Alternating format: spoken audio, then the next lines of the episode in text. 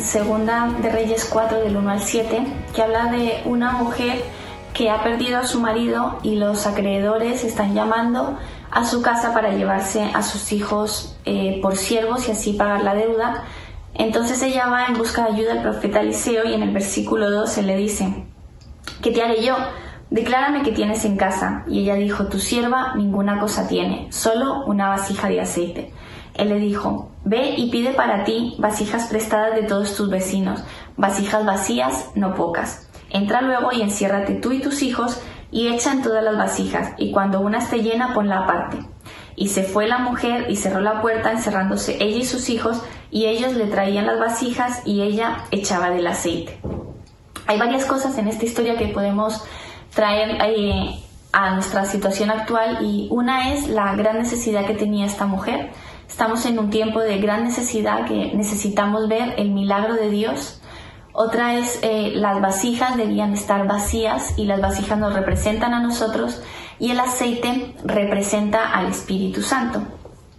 Es un tiempo en el que debemos presentarnos vacíos delante de Dios para recibir su llenura y muchas veces la plenitud impide esta llenura. Entonces debemos preguntarnos de qué estamos llenos y qué es lo que está impidiendo que seamos llenos del Espíritu Santo.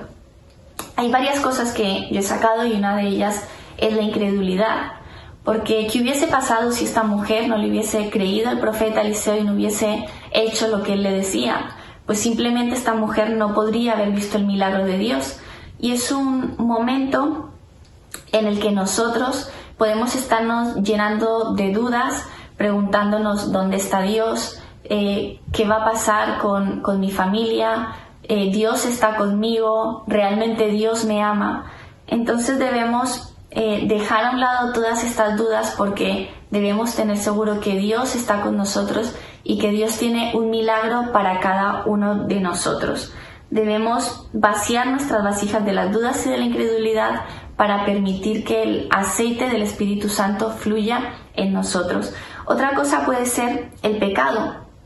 Eh, no debemos creer que debemos presentarnos perfectos, sin pecado delante de Dios, porque eh, Dios ya envió a su Hijo para derramar el perdón sobre nuestros pecados y quitar toda condenación de nuestras vidas.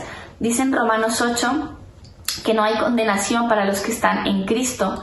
Entonces debemos vaciar la, condenación que hay en nuestras vasijas para permitir que el perdón y el amor de Dios fluya en nuestras vidas. Y mm, otra cosa que puede estar llenando también nuestras vasijas son las distracciones. ¿Cuántas veces también no le hemos dicho a Dios que no tenemos tiempo para eh, pasar tiempo con Él? Eh, tenemos que trabajar, tenemos que dedicarle tiempo a nuestra familia, tenemos que estudiar y ahora es un momento que estamos como esta viuda, ¿no? Que cerró la puerta encerrándose ella y sus hijos y estamos con nuestras familias en casas y es tiempo de buscar la presencia de Dios como familia y a nivel personal eh, preocuparnos por escuchar su voz, estar quietos en su presencia para que el propósito de este tiempo, que es que nuestras vasijas estén llenas de aceite, se cumplan. La, la revelación y la provisión de Dios eh, es ilimitada. Él va a seguir fluyendo mientras nos presentemos vacíos. Debemos preocuparnos de que nuestras vasijas estén vacías de pecado, de incredulidad, de distracciones, de lo que sea que esté llenando nuestras vasijas para llenarnos del Espíritu Santo. Y, en medio de la necesidad, como la necesidad que tenía esta viuda, el, aceite fue, fue derramado eh, para esta viuda y trajo alimento, trajo luz y trajo sanidad. De esta misma forma, el Espíritu Santo se va a derramar sobre nuestras vidas cuando estén vacías nuestras vasijas para traer luz, sanidad y alimento a nuestras casas. Dice, cuando las vasijas estuvieron llenas, dijo, a un hijo suyo, tráeme aún otras vasijas. Y él le dijo, no hay más vasijas. Entonces el aceite cesó. Vino ella luego, lo contó al varón de Dios, el cual dijo, ven y vende el aceite y paga a tus acreedores y tú y tus hijos vivid lo que quede. La viuda vio el milagro y nosotros vamos a ver un milagro siempre que nuestras vasijas estén vacías para que el aceite de Dios fluya. Debemos preocuparnos en este tiempo de que nuestras vasijas estén llenas del aceite del Espíritu Santo.